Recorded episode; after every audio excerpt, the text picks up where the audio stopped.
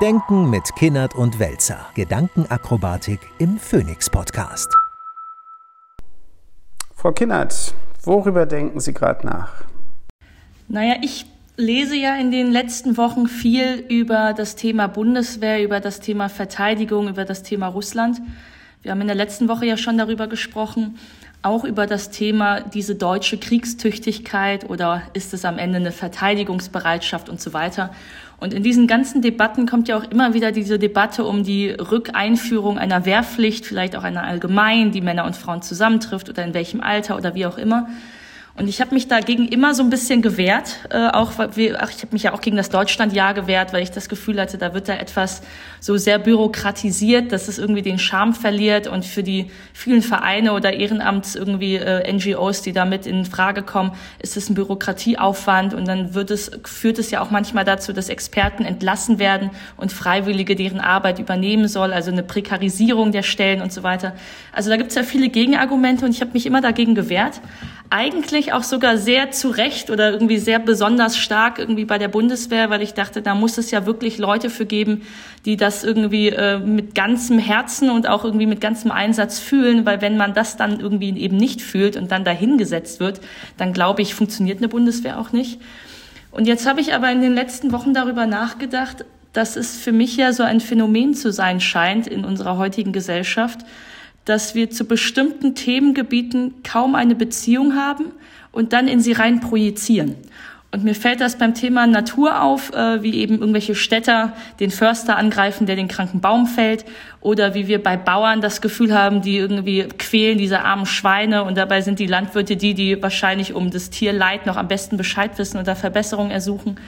Und ich habe auch das Gefühl, vielleicht auch noch mal wegen der deutschen Geschichte, dass wir ein sehr kompliziertes Verhältnis zur Bundeswehr haben, auch ein verdrängendes vielleicht oder ein überhöhtes. Und da hatte ich das Gefühl, dass das vielleicht dann vielleicht Teil der Lösung sein könnte. Also wenn eine Gesellschaft nicht projizieren kann, weil sie wirklich mit dem Thema zu tun hat, dann glaube ich, kann man aus diesem Bewusstsein, aus dieser Natürlichkeit mit dem Thema umzugehen, es nicht, es nicht zu dämonisieren oder es nicht vermeiden zu können, vielleicht gesündere Maßnahmen treffen oder gesünder darüber nachdenken. Und das ist für mich jetzt eigentlich ein starkes Argument für eine Wehrpflicht. Also ich würde den Punkt gerne aufnehmen und wir können noch mal einen ganz kleinen Moment bei der Wehrpflicht bleiben, aber dann würde ich es gerne drüber, drüber ähm, hinwegführen. Also sagen wir mal so, ähm, was diese ganze neue Erzählung über die Kriegstüchtigkeit und so weiter angeht, ist sie besonders deswegen so attraktiv, weil die meisten kennen halt Krieg nur, keine Ahnung, von irgendwelchen Videos oder Filmen oder äh, was auch immer, äh, aber eben wissen nicht, was das ist. Und insofern ist natürlich, das kann man beispielsweise ähm, sehr gut sich erzählen lassen, wenn man mit Schweizern zu tun hat, die ja nicht nur eine Wehrpflicht durchlaufen in der Regel, sondern auch später als Reservisten zu Übungen eingezogen werden und zwar unabhängig von der Position, die sie bekleiden, ob sie CEO von einem von einer, von einer riesigen Bank sind oder keine Ahnung im Supermarkt arbeiten. Ähm, da ist natürlich was Interessantes, weil man einfach sein, sein Material zu Hause hat. Äh, insofern eine bestimmte Präsenz auch von Kriegsmitteln, wenn man so will. Aber gleichzeitig auch den Effekt hat, dass es natürlich eine soziale Durchdringung gibt und Durchmischung, die man normalerweise so überhaupt nicht hat. Und übrigens auch eine Vermittlung von Fähigkeiten, die in unserer spezialisierten Berufsbiografie so auch nicht vorkommen. Das hat einen Wert, finde ich, nur ich finde, den muss man nicht unbedingt auf Wehrtüchtigkeit beziehen. Also äh, ich kann mit meinem Gassenhauer kommen, äh, den Studierende von mir, übrigens Schweizer Studierende, mal vor Jahren entwickelt haben, die so ein tolles Konzept entwickelt haben, was sie 80-20 genannt haben. Und 80-20 bezog sich auf die Beobachtung, dass es ein hohes Maß an gesellschaftlichem Engagement und Ehrenamt gibt, aber dass die Möglichkeit zu diesem Engagement in der Gesellschaft ungleich verteilt ist. Also jemand, der prekär beschäftigt ist und dauernd zusehen muss, dass er Geld verdient und vielleicht noch alleinerziehend ist, hat nicht solche Möglichkeiten des Engagements wie der CEO eines DAX-Unternehmens. Okay, richtige Beobachtung. Und dann haben die gesagt, wir müssen das doch ganz anders denken. Wir müssen doch gemeinwohlorientiertes Engagement zum integralen Bestandteil jeder Biografie machen und haben dann 80-20 das deswegen genannt, weil sie gesagt haben, wir machen für die Ausbildungszeit, für die Schule, für die Lehre, für das Studium, für den Beruf nur noch vier Fünftel. Und ein Fünftel ist für alle reserviert für gemeinwohlorientierte Tätigkeiten. Für alle, vom Kindergarten ab bis ins Rentenalter. Und dieser Vorschlag ist einfach so cool, weil der anders als das, was unser Bundespräsident dauernd vorschlägt mit der Dienstpflicht, ähm, dieses, dieses Protestantische nicht hat und sich vor allem auch nicht ausschließlich auf die berühmten jungen Menschen richtet ja, sondern das ist sozusagen institutionalisiert, dass Menschen in einer modernen Gesellschaft eine bestimmte Form von Verantwortung realisieren, ganz selbstverständlich, was dann eben den Effekt hat, dass man andere Lebenswelten kennenlernt, dass sich die sozialen ähm, Abschottungen verflüssigen und so weiter und so weiter. Und ich finde das eine völlig geniale Idee. Und da kann man dann auch, sehr egal an welcher Stelle man solche 20 realisiert, ob das im Kindergarten oder bei der Bundeswehr oder sonst wo ist, das muss man ja nicht vorher festlegen. Aber das finde ich äh, in dem Sinne, dass es so etwas gibt wie realisierte Verantwortung für die anderen, wäre gesellschaftlich unheimlich wohltuend. Also diese soziale Durchdringung bräuchte es da dann eben nicht nur zum Thema irgendwie, was bedeutet Soldat sein und was ist die Bundeswehr für uns, sondern die bräuchte es ja eben zum Beispiel, wenn es darum geht, was ist uns Anerkennung in der Pflege wert oder was sind die Herausforderungen des Lehrerberufs. Also da geht es ja um eine soziale Durchdringung in verschiedenen Themengebieten. Bei mir ist die Frage natürlich, wie setzt man das jetzt um? Also sagt man einem Arbeitnehmer, du gehst jetzt da vier Tage hin und den fünften gehst du einfach nicht hin. Also das funktioniert ja so nicht. Äh, der Bundespräsident schlägt ja da immer dann Grundgesetzveränderungen vor und so, was ja dann auch schon so tragend kommt. Ähm, wir haben ja mal über diese Sozialsteuer gesprochen, also zum Beispiel Konzerne, die halt irgendwie im Amerikanischen machen die ja dann wahnsinnig viel Charity. In Europa ist es ja eher verankert, dass sie einfach nur Steuern zahlen. Aber da könnte man das ja auch schon so machen. Ich weiß, dass die Maßgruppe zum Beispiel da schon so erste Modelle macht, dass sie eben auch sagen, ähm, zwei Donnerstage im Monat äh, behalten wir Gelder, die wir normalerweise spenden würden, ein und kompensieren deinen Arbeitsausfall und diese zwei Donnerstage. Und das kannst du ja gerne auf ein halbes Jahr, auf ein Jahr immer zusagen. Die zwei Donnerstage bist du im Altenheim, im Pflegeheim, in der Gartenarbeit, bist du ehrenamtlich beschäftigt. Also da ist ja dann die Frage kulturell, ob das eine ganze Gesellschaft will und ob jeder dann auch die Verantwortung dafür trägt, es möglich zu machen. Zum Beispiel auch die Wirtschaft, die jetzt, wenn wir an Zahl der Arbeitnehmer irgendwie und Arbeitgeber gucken und wie viel wir eigentlich Zeit auf unserer Arbeitsstätte verbringen, die ja da fast die größte Verantwortung tragen. Ja, aber da gibt es ja auch unendlich viele positive Erfahrungen ja, mit den entsprechenden englischen Begrifflichkeiten, das Corporate Citizenship und all solche Geschichten. Ähm, ich glaube, das ist gar nicht etwas, was in einer modernen Unternehmensführung etwas wäre, was man nicht haben möchte, dass Beschäftigte auch Erfahrungen in anderen Bereichen machen oder sich auch irgendwo engagieren. Das zahlt sich ja im Sinne von Motivation, von Skills und so weiter, zahlt sich das ja auch zurück. Und das andere ist, und da sind wir, glaube ich, bei dem Punkt, über den wir sehr häufig ähm, sprechen hier. Es gibt diese Ressource, dass Menschen sich engagieren wollen.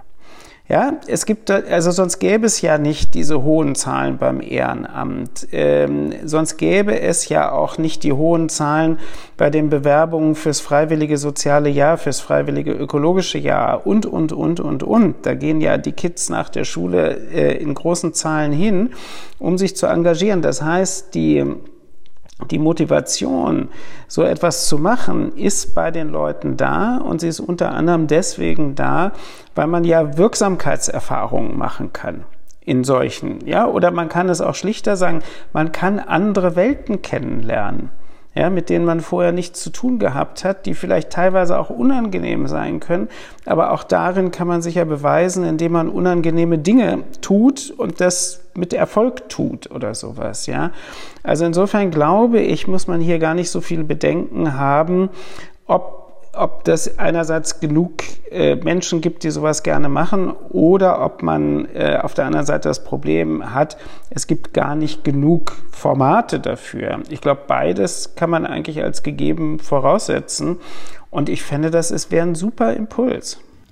Für mich ist ja relativ neu, dass ich in dieser ganzen sozialen äh, Durchmischung ähm, eine, eine zunehmende Dringlichkeit empfinde, weil ich ja eben das Gefühl habe, dass wir sozial zersplittern und eine politische Kultur davon durchdrungen ist, dass wir immer weniger miteinander zu tun haben wollen, dass der eine den anderen cancelt, der andere boykottiert den anderen, also dass wir fast ja eben auf unterschiedliche Realitäten gucken, gar nicht mehr die gleichen Medien konsumieren, über die gleichen Medien miteinander kommunizieren, nicht an die gleiche Wissenschaft glauben und so. Also deswegen sehe ich diese Gefahr, in etwas zu projizieren, mit dem ich mich nicht auskenne, wo ich mit den Leuten bewusst auch den Kontakt vermeide. Deswegen sehe ich da jetzt eine neue Dringlichkeit, dass über so ein Projekt vielleicht ein bisschen aufgehoben werden konnte.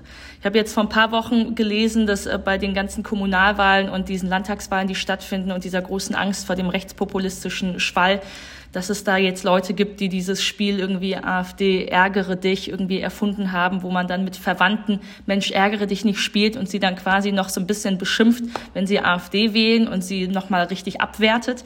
Also so das Gegenteil von Dialog suchend und Verständnis suchend, warum sie das eigentlich machen und dann mit Sachargumenten überzeugen, warum das vielleicht nicht die richtige Lösung ist.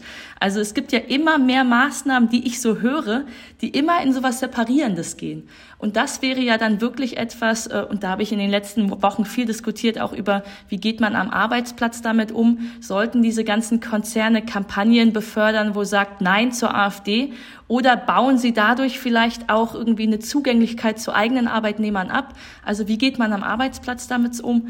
Und da habe ich das Gefühl, es bräuchte jetzt so eine gesamtgesellschaftliche Initiative, vielleicht gar nicht so punktuell als Initiative gedacht, sondern eine gesamte Kultur, die sich wieder darauf einigt, dass man mehr miteinander zu tun haben sollte.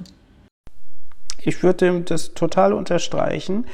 Und ich würde sagen, das Problem, ähm, dass Gesellschaft verroht, ist dann desto größer, je weniger Menschen zur Perspektivenübernahme in der Lage sind. Also sozusagen der Kern doch auch der, wie soll man sagen, einer, einer Existenz, in der man gut leben kann und der, in der man sozusagen Wohlgefallen an der Existenz hat, ist ja eine, wo ich in der Lage bin zu verstehen, wie der andere die andere denkt oder warum sie oder er etwas tut. Dass das meistens nicht aus totaler Blödigkeit, aus Schwachsinnigkeit, aus Menschenfeindlichkeit, aus Bösartigkeit, aus Niedertracht, sondern die sehen halt was anderes, als man selber sieht, gerade. So mal als Ausgangspunkt.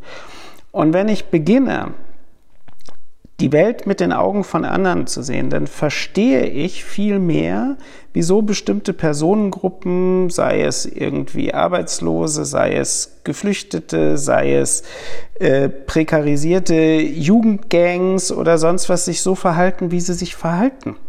Ja, und wenn ich beginne, so etwas zu verstehen, kriege ich ja ein anderes Verhältnis als ein ausgrenzendes Verhältnis dazu. Und insofern ist diese, und das kann man nicht in Sonntagsreden predigen, sondern das muss eine praktische Komponente haben. Es wäre wieder dieses Modell. Wenn ich sozusagen es für normal halte, dass wir Lebenswelten auch wechseln, dann bin ich viel mehr in der Lage, diese Perspektivenübernahme zu machen und dann wird mein Verhältnis zur Welt friedlicher.